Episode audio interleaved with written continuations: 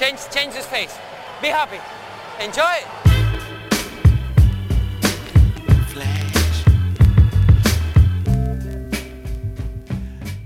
Está começando mais um episódio do podcast Dentro do Garrafão, podcast no qual a gente fala sobre tudo que está rolando no universo da NBA. Meu nome é Matheus Manes e junto comigo está Lucas Patti. E aí, Matheus, estamos de volta, né? Nessa época de vacas magras, né? não tem muito o que falar, né? Até a gente, caso não tenha visto pelo Facebook e tenha estranhado a ausência de podcast na semana passada, durante esse mês de agosto, como tem muito pouca coisa acontecendo na NBA, realmente é o mês mais morto do, do ano, né? Para todo mundo que tá mais interessado na liga, a gente vai fazer também uma diminuída aí na frequência dos podcasts por enquanto. A gente tem tido dificuldade para manter constante, né? Então vamos aproveitar esse mês para dar uma relaxada nesse assunto. Então a gente tem um podcast essa semana e daqui a duas semanas teremos outros. Serão os únicos dois episódios em agosto. E hoje a gente tem pouca coisa para falar também, né? Mais interessante, o Dante Exxon, que agora essa semana, no, no finalzinho dessa semana, num jogo pela Austrália, num jogo com a seleção da Austrália, ele rompeu o ligamento cruzado anterior do joelho esquerdo, deve ficar de fora da temporada 2015-2016, o que, sinceramente, Pat, eu não sei se é uma notícia tão ruim assim pro Utah Jazz, óbvio. É horrível, né? Tem um jogador que a gente falou é. tanto que é tão novo, né? Um, um futuro aí do time. É, futuro do time, né? Um jogador que foi escolhido com a quinta escolha do draft e tal, realmente tem um potencial muito grande. Mas será que ele já é um jogador bom o suficiente para fazer diferença, né? É, para que a ausência dele faça uma diferença tão grande pro Jazz essa temporada? Eu acho que não. É, isso vai abrir espaço aí pro Raulzinho, né? Exatamente isso que eu acho, assim. Que com o tempo, o Raulzinho vai acabar tendo espaço, né? Porque a gente até já falou no outro episódio como o Trey Burke é possível que ele seja trocado, que ele não tem jogado bem. A temporada passada ele jogou muito mal, inclusive defensivamente ele é terrível, né? Ah, Até é? um dos motivos pelo qual o Dante Exxon acabou ganhando titularidade ao longo da temporada, né? Mas ter um jogador como o Raulzinho seria excelente, eu acho que seria o perfeito, inclusive, é. para o time titular. Obviamente ele vai ter um tempo de, de adaptação, né? Ah, isso é. Mas eu acho que é uma boa oportunidade para ele. É, que por enquanto ele seria tipo a terceira escolha, né? Porque o Burke ainda tá lá, né? Sim. Mas agora, praticamente a temporada inteira ele vai, vai jogar bastante aí o ligamento de joelho. Normalmente o cara leva aí de 6 a 8 meses para voltar. E tem o outro, o rapaz que eles escolheram no draft também, Bryce Cotton, né? Mas é um jogador que, cara, Raulzinho é muito mais jogador do que ele, né?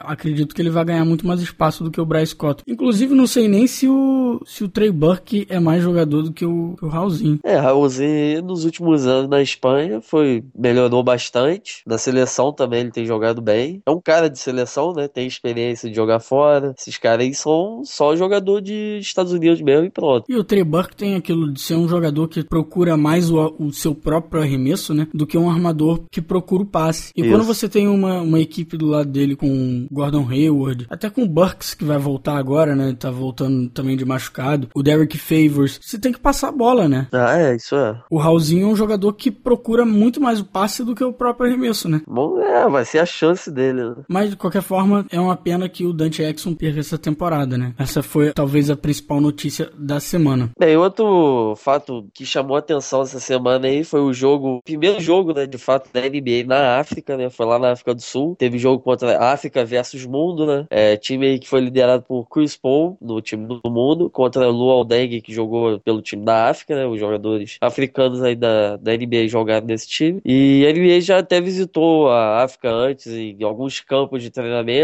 como Basketball Without Borders, né? E através da NBA Care também. É, mas a primeira vez que a NBA esteve oficialmente no continente foi lá no ano de 1993, quando o David Stern levou um grupo de jogadores e treinadores para a África do Sul, inclusive participando de um jantar lá com Nelson Mandela. É, mas esse, como você falou, é realmente a primeira vez que tem um jogo oficial, né? Duas surpresas que a gente teve nesse jogo da África contra o mundo, né? Foi a participação do Mutombo e do Olá, João, os dois entraram jogando pela África. Durante um pouquinho, o Mutombo ainda ficou um pouco mais, o, o Olá ficou, sei lá, 30 segundos em quadra. Tentou um arremesso, errou, depois fez aquele fadeaway dele e matou sua bolinha e fez dois pontos. Ambos pegaram alguns rebotes. É, curioso, que óbvio, né? o cara não tem como participar mais do jogo é. no nível daquele que estava sendo jogado ali. Os caras têm, acho que é Mutombo 49 anos, o, o Olá acho que é 55, algo do tipo. Deve UFC. É, entrou pra dar uma brincada, né? É, raro no basquete, lá nos Estados Unidos mesmo, os caras mais velhos jogar, assim, esses jogos. Igual aqui no Brasil tem os jogos do Zico no final do ano. E só mais uma coisinha aqui, já que a gente tocou aí de jogo na África e tal. Repetindo o que o Flamengo fez ano passado, o Bauru vai, vai jogar lá nos Estados Unidos contra New York Knicks e o Washington Wizards, dia 7 e 11 de outubro. O Bauru aí que ganhou a Libertadores do basquete, né? Vai ter essa chance aí de jogar com o pessoal dos Estados Unidos.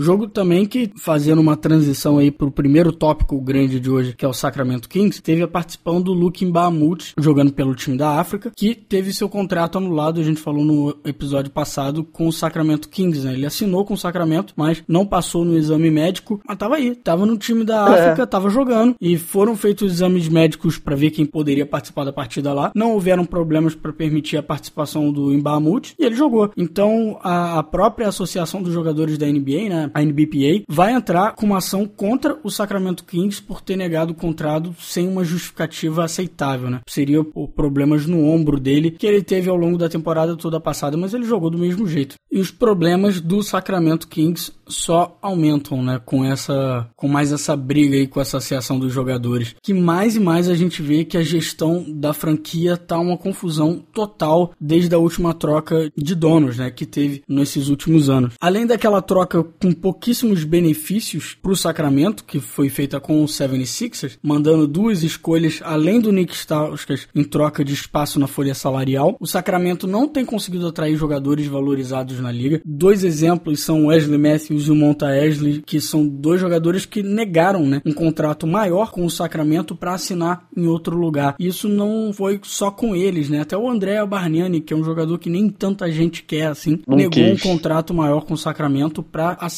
com o Nets. Você vê que tá todo mundo meio que fugindo dessa situação do Kings e eles estão tendo que pagar muito caro por jogadores que não receberiam aqueles valores em nenhum outro lugar da liga, né? Costa Cufos é um exemplo, recebeu 33 milhões em 4 anos. O Bellinelli receberá 19 milhões em 3 temporadas. E o Rondo, né, que ninguém queria, vai receber 10 milhões por uma temporada lá. Então, tá realmente complicada a situação. A imagem do Sacramento, né, tanto para jogadores quanto para os outros diretores da liga e tudo mais, tá horrível. É, não tá bom não. Bem, tudo isso sem contar que durante o, esse mês passado aí o Vivek Hanadiv e o Vlad Divac tiveram conflitos aí com o recém-contratado técnico, né, o George Carl, e conseguiram deixar seu melhor jogador mais infeliz ainda, né. O Vlad Divac também já se mostrou contra o uso de análise de estatística dos jogadores, né, depois que Vivek Hanadiv ter contratado um dos pioneiros na área, que foi o, o Jim Oliver. Jim Oliver que trabalhava na ESPN antes, e até falando, né? Ou oh, estatística, não sei o que lá, o Vivek Ranadiv é. querendo ser o cara diferente, investindo nisso e tudo mais, contratou o Jim Oliver na época que o Pete D'Alessandro ainda estava lá no Sacramento. E aí depois o Pete D'Alessandro foi embora, ele contratou o Vlad Divac, e o Vlad Divac, obviamente, como novo... Ele é praticamente o GM da equipe, né? Ele tá como presidente de basquete lá, de operações de basquete, mas é como se fosse um general manager. E aí, ele, assim como o Charles Barkley também é outro jogador que não gosta de, desse negócio, né? De análise avançada, não sei o que lá. Tem que ver se o cara joga bem, joga bem, não interessa nada de número, não sei o que. É, teve, já teve um filme sobre isso. Você chegou a ver o um Brad Pitt? Moneyball. É. Mas é, é do, do beisebol, É, no né? caso é no beisebol, mas... É mais ou menos isso não dá aí. certo. É. Vejam o Moneyball que explica mais ou menos como é que é essa ideia. O Vlad Divac, inclusive, já tinha proibido até o Jim Oliver de ir pra Summer League. Mas Ué. o cara foi mesmo assim. E agora, essa semana, o Oliver foi demitido da, da posição dele com o Kings, né? Ou seja, cada vez mais essa confusão que é essa franquia do Sacramento Kings tem prejudicado essa galera jovem, né? Pô, o DeMarcus Cousins, ele não conseguiu uma temporada decente com esse time do Sacramento ainda. E agora vamos ver, né? De qualquer forma, apesar disso tudo, né? Você tem que pensar que essa temporada talvez seja melhor do que a temporada passada, simplesmente porque parece que vai ser um pouco mais estável, talvez, sabe? Uhum. Que talvez o Vlad Divac ficando lá, ele tendo ajudado a escolher técnico, o Jorge Carl estando lá um técnico respeitado. E de qualquer forma, eles melhoraram o elenco, né? Por mais que tenham pagado caro por um cara como Costa Cufus, o Rondo e o Bellinelli, eles não tinham jogadores como esses três, então. Não, são jogadores com currículo, né? Vamos botar. O Rondo já foi campeão, o Bellinelli. Sim. Aí é uma galera que vai dar um apoio, né? Se o pessoal quiser jogar, Bellinelli eu acredito que ele queira jogar, mas o Rondo a gente nunca sabe, né? O Rondo é aquilo, né? É a oportunidade que ele tem de se valorizar novamente para quando o teto salarial aumentar aposentar ridiculamente na temporada que vem, ele é. poder assinar um contrato gordinho, né? Para ele é super vantajoso também ele ter uma ótima temporada. Here's one of the greatest plays in basketball. George Mikan forces his way through the center, spins and shoots, and is fouled by Paul Female. Entrando no nosso segundo bloco do episódio de hoje, até a pauta sugerida lá no Facebook pelo Flávio Nascimento Barreto. Obrigado, Flávio, por ter deixado sua sugestão lá. A gente vai falar um pouco ori da origem da NBA, né?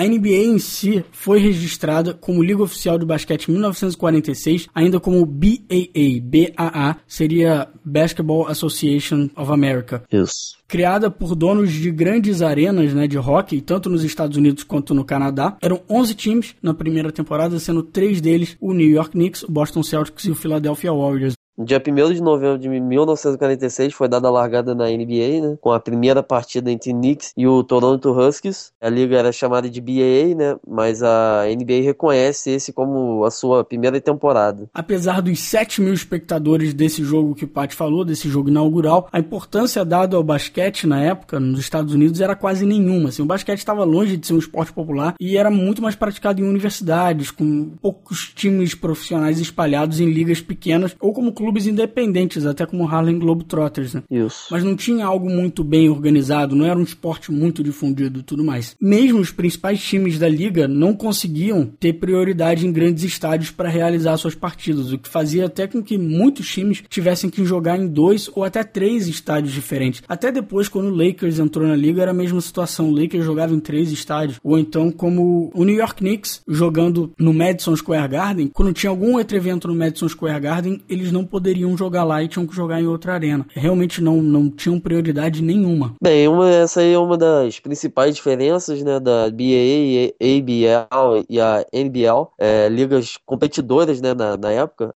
A BAA só fazia seus jogos em grandes estádios e cidades, né? O que ajudava na sua popularidade, mas o nível das ligas não eram tão diferentes assim. Aliás, existia até uma briga entre qual liga chamava mais fãs, né? E também que tinham melhores jogadores, principalmente entre a BAA e a NBL. Na primeira temporada da BAA ou da NBA, os primeiros campeões da liga foram o Philadelphia Warriors, liderado por Joe Fultz, que também foi o sextinha da liga com 23 pontos por jogo, mas lembrando que durante grande parte do início da liga, o sextinha, é, até na, nas décadas seguintes, era quem marcava o maior número de pontos na temporada, né? independente de quantos jogos jogou. Na temporada passada, o sextinha teria sido James Harden e não o Russell Westbrook. Ah, sim. E falando em quantidade de jogos, na primeira temporada foram jogadas 60 partidas por cada equipe e a liga só chegou aos 80 jogos, né, mais próximo do que é o, o que é hoje, na temporada de 61 e 62, passando por um período aí de 6 anos com 72 jogos, para depois finalmente aumentar gradualmente e chegar ao atual formato em 67 e 68, chegando a 82 jogos. Né? Nas duas temporadas seguintes, alguns dos times saíram da liga, né,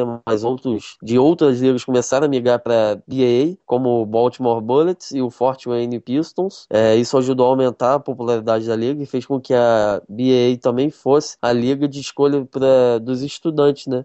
Que queriam se tornar profissionais. E finalmente, em 1949, a NBL se uniu à BAA, até porque os times da NBL já estavam indo para BAA. E aí que finalmente tem essa união entre as duas ligas e a BAA se torna a NBA. Mas por que que a NBA então reconhece a BAA como seu início e não a NBL? Porque realmente era a BAA que estava que já estava atraindo todos os times para sua liga, sabe? Dizer que as duas se uniram era foi meio que um golpe de misericórdia recorde assim na NBL, porque era uma liga que realmente estava aos poucos sendo extinta por causa da existência da BAA, que já tinha ganhado uma popularidade maior. Então, quando os últimos seis times da NBL passaram para a BAA, eles meio que sentaram para dizer que aquilo foi uma união entre as duas, né? E agora a NBA passava a ter 17 times, mais um número que também seria reduzido gradualmente até voltar a crescer só em 62, depois de atingir um mínimo aí de apenas oito equipes. Então você imagina, né? Oito equipes jogando 80 jogos entre si.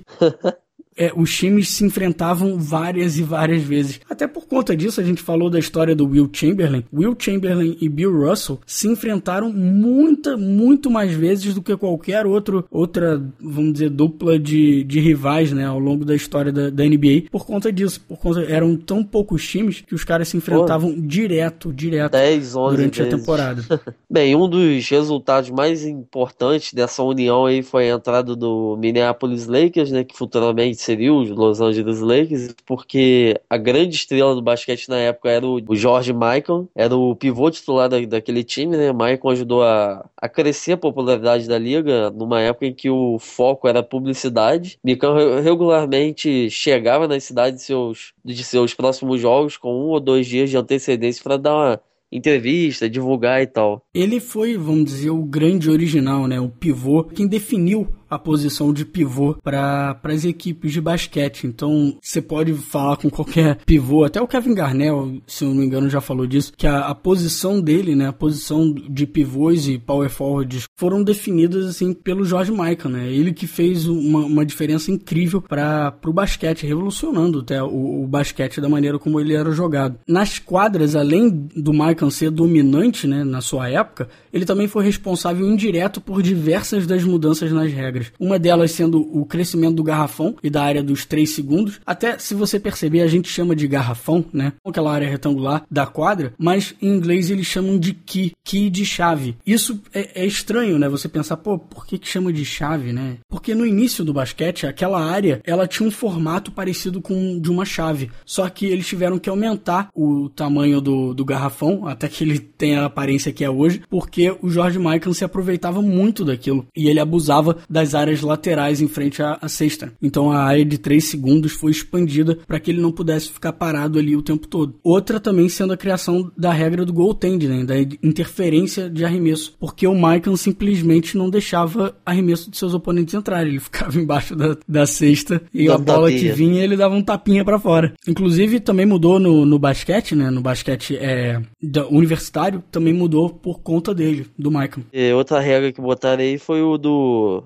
tempo de arremesso, né? Falamos como o ritmo era acelerado aí na época do Chamberlain, mas o jogo não foi sempre assim, né? O Lakers chegou a perder uma partida de 19 a 18 porque a única maneira que os times viam de controlar o jogo contra o Michael era atrasando e enrolando o, o ataque, né? Claro que isso era horrível pro jogo, né? Pô, só isso de pontuação é feio, sendo pouquíssimo agradável para os fãs na arena e para a popularidade do esporte, né? Só em 54 o shot clock foi adotado, né? Que é o tempo máximo para um time arremessar, é, acelerando o ritmo aí do, do esporte e aumentando consideravelmente, próximo aí de 40% número médio de torcedores nas arenas, né? Ninguém quer ver um 19 a 18. Todo Exatamente. quer ver 120 a 150, sei lá. É, e isso acelerou muito o estilo de jogo na NBA, obviamente, né? Foi a regra de já era 24 segundos. Regra que é adotada agora em qualquer jogo de basquete, né? Ou seja, uma regra que começou aí com a NBA em qualquer lugar. E uma regra que provavelmente salvou o esporte, né? Porque a popularidade ah, é. do esporte e da própria liga da NBA não, não duraria muito tempo caso muitos jogos fossem como esse, né? Como 19 e 18. O Maicon jogou apenas uma temporada com essa nova mudança, isso depois de se aposentar em 54 e voltar para mais uma e última temporada na temporada de 55-56. Mas nos sete anos que ele esteve na NBA, o Maicon venceu cinco títulos e liderou a liga em pontos por três vezes, sendo sem dúvidas o jogador mais dominante de sua era, né? Pô, o cara tinha mais de 20 pontos aí, mais de 13 rebotes. E só comentando uma coisa extra aqui, até durante a semana o Leonardo Matias entrou em contato com a gente pelo Facebook. Obrigado, Leonardo, por ter entrado em contato com a gente. E ele falou um pouco sobre isso, até perguntando pra, pra gente falar um pouco da, das diferenças entre as eras da NBA. A gente vai falar mais disso pra frente, ele cita o nome de Kobe, LeBron e Jordan, mas como a gente está falando do mais passado ainda, né, década de 40 e 50, eu acho injusto você olhar, como a gente falou no, no episódio do, do, Chamberlain, né, você não pode olhar para a história da NBA e desconsiderar a década de 70, desconsiderar a década de, de 50, 60 e 40, porque, ah, o jogo era diferente tudo mais. É, você não pode negligenciar a história, sabe? E o Michael foi um jogador tão grande quanto qualquer um. Ninguém dominou mais do que eles. Nem Shaquille O'Neal depois, nem Michael Jordan depois, nem Hakim, Karim Kareem Abdul-Jabbar ou o próprio Bill Russell e Will Chamberlain, o Maikan é tão grande quanto esses, né? Ah, é. Ele tinha, ele jogava com regras diferentes da que se joga hoje, da que o LeBron joga hoje. Eram regras muito diferentes, inclusive estilos de jogo completamente diferentes. É difícil comparar as épocas. O mais fácil é você tentar entender como o jogo funcionava em cada época e por que que esse cara naquela época dominava tanto o, o esporte, né? E o Maikan é o primeiro grande exemplo de um jogador dominante de sua era. And Baylor puts it in there with a second to go. Cousy throws it high in the air, and the Boston Celtics are the world champions. That's the end of the Bem, essas mudanças aí abriram caminho para Bob Cousy, que foi o segundo grande nome aí da NBA. Cousy liderou a liga em assistência por oito temporadas consecutivas, mesmo durante a época sem os 24 segundos, né? E era o principal armador do time do Red Auerbach técnico do Celtics, que foi, que foi o primeiro técnico a realmente ter um time focado no coletivo, em defender, atacar com velocidade e transição. O Bob Cousy, uma coisa interessante dele, como ele chegava a, a ter uma média de quase oito assistências por jogo numa época onde não tinha os, a regra dos 24 segundos. Então é incrível como ele dava tanta assistência num jogo com um ritmo tão baixo, né? E foi o primeiro grande armador, assim, armador de verdade, talvez, da liga, né? E o Red Auerbach, como você tinha falado, e o Celtics também foram os primeiros a escolherem um negro no draft na NBA em 1950. Chuck Cooper foi a segunda escolha no draft e um de três negros que jogaram na NBA naquela temporada de 50, sendo os outros Earl Lloyd, que foi o primeiro jogador negro a participar de uma partida oficial da NBA, e Nathaniel Nett Clifton, outro jogador aí que, vamos dizer, foram pioneiros né, nessa na NBA, começando aos poucos, né? A integrar. A, a, ser uma, uma liga mais integrada e tudo mais. Como outros esportes da, da americanos já haviam fazendo. Isso. Bem, nesse pessoal aí que agora os times aceitando negros, né, que era coisa rara. O Celtic também foi a casa do primeiro time titular com cinco negros, né, que teve o grandíssimo Bill Russell, Tom Sanders, Sam Jones, Casey Jones e Willie Nauts. O Russell também se tornou o primeiro técnico, né, quando ainda era jogador em 66, primeiro técnico em negro, fazendo história né, no, no basquete americano. E são jogadores que também ajudaram na, nas lutas por direitos do, dos negros nos Estados Unidos sim, nessa sim. época, né? E até talvez a gente fale mais sobre isso, um episódio mais focado nisso futuramente, mas vale apontar também como esse time do Celtics, com cinco negros, não foi bem aceito por muitos dos fãs em Boston, na verdade. O, o Bill Russell foi um cara que saiu do time, né? Se aposentou depois saiu do Celtics, adorando a, a organização, né? A franquia do Celtics, devendo muito a ela e sendo, vamos dizer, leal ao Boston Celtics, mas com certa briga com a torcida né? Porque ele parece que nunca foi tão bem aceito pelo Boston, o que meio que mancha um pouco a história da, da cidade, né? Com todo esse problema é. e tudo mais. Bill Russell, que provavelmente um dos maiores, você poderia até argumentar que não o maior jogador da história da, da liga, sendo pouco reverenciado pela cidade para onde ele levou 11 títulos, né? É. É, cidade que, pô, tem muita influência da, de Irlanda, essas coisas, né? O próprio logo do time uhum. é, é, aquele. Como é que fala aquilo? Duende? Eu não sei, é Leprechaun, não sei como é que é em português. É, isso. Que Irlanda tem muito negócio com preconceito. Não sei hoje em dia. Acho que ainda tem, porque lá o pessoal é muito firme as raízes. Tem. Né? É, é. Pra cacete normal. ainda. Aqui tem pra cacete. Tanto que tem um filme que é Estrada da Glória. Você já chegou a ver esse filme? Ah, eu tô ligado qual é. Eu não vi esse filme, não. É muito bom. É, é, é a história, é, resumindo, é, é de um, de um técnico que treinava time de vôlei feminino. Foi treinar um time masculino de basquete na NCAA. E ele chama pela primeira vez num time tem sete negros no time, no total de 12, né? E ele foi o primeiro, foi, foi o primeiro time a ter os cinco negros na final como titulares na NCAA contra o Kentucky, né? Que era o principal time na época. O filme vale a pena. Então, só fechando também a carreira do Bob Cousy, Bob Cousy terminou com é, terminou sua carreira em 63 com seis títulos, todos ao lado do Bill Russell, né? Bill Russell sendo o líder dessa equipe. E apesar de ter jogado mais sete jogos em 70 quando ele era técnico do Cincinnati Royals e meio que só jogou um pouquinho para dar só pra, só pra, só pra vender ingresso. É. Mais nesse estilo.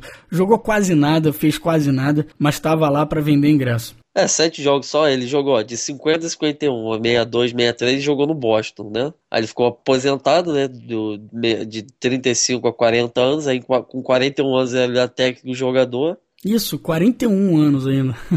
41 anos, fez 7 jogos, 34 minutos aí. Minutos, né? Ele que fechou a carreira com 18 pontos, 7 assistências, 5 rebotes. Foi uma média boa, né, pra época. É interessante também, o Bob Cousy foi o primeiro jogador que tentava fazer em quadra coisas meio espetaculares, né? Fazer dribles e passes extravagantes e tudo mais. Coisa que não acontecia muito na liga, que só realmente foi acontecer com mais frequência, assim, a, a virar uma integração disso, né? De, daquele basquete de rua, entrar um pouco mais, influenciar mais na NBA, só depois na década de 70 com a ABA. Tanto que nessa época, na década de 50, se você tirar talvez o, Russell e mais um ou dois, praticamente não tinha enterrado em jogo. Eu acho que, eu, pelo menos eu nunca vi vídeo do, do Mike enterrando, mas ele com certeza conseguiria enterrar, mas é porque é algo que não, não era bem visto, né? É. Então o Bob Cousy, vamos dizer, assim como o Bill Russell e o Will Chamberlain depois, tiraram um pouco disso, começaram a trazer um pouco já dessa, dessa influência de fora, essa um pouco mais de extravagância pro, pro jogo da NBA. Isso. Ele também foi MVP da NBA em 57 e All NBA First Team, né? Teve a seleção de All NBA First Team por 10 vezes. E é isso, né? Esse é só, só um gostinho, assim, como é que foi essa primeira década da NBA, dos primeiros 10 anos aí da, da liga, que sem dúvida foi a liga que mais influenciou no basquete, né, ao longo do seu crescimento durante os anos. E como muitas regras que são importantes para qualquer tipo de basquete, seja da NBA, seja o universitário ou seja FIBA, muitas regras nasceram dali, né, nasceram da NBA. E como o George Michael influenciou em muitas delas, né. Então, com isso a gente vai terminando esse episódio de hoje. Próximo episódio só daqui a duas semanas. Se você quiser entrar em contato com a gente, pode deixar um comentário no Facebook ou no nosso site, dentro do garrafão.com.br, ou então mande um e-mail para contato arroba dentro do garrafão.com.br. Certo, Paty? Certíssimo. Então, fechou. Tamo aí na próxima. E até o próximo episódio. Maybe this thing's fiendish, the fiends will fly. I'm a genius, my jeans are shot a heat rock, huh? Mama raised me well, but see pops at three o'clock. He locked the freeze box and turned on CL Smooth and Pete Rock and put it on repeat while I walk for three blocks. Same three blocks I beat for 10 years. Attempting to shift my speed to fifth gear. My career is close, it's what I fear the most. Will I hear my own folks when they clear the smoke? I feel fearless, but feel the pulse of hip hop. My nature is treacherous, toxic, Vin Rock, huh? I've been plotting and scheming. Watch, I got a mean crossover with arena shot. Live this way, morning, night, and day. Maybe Cause I'm a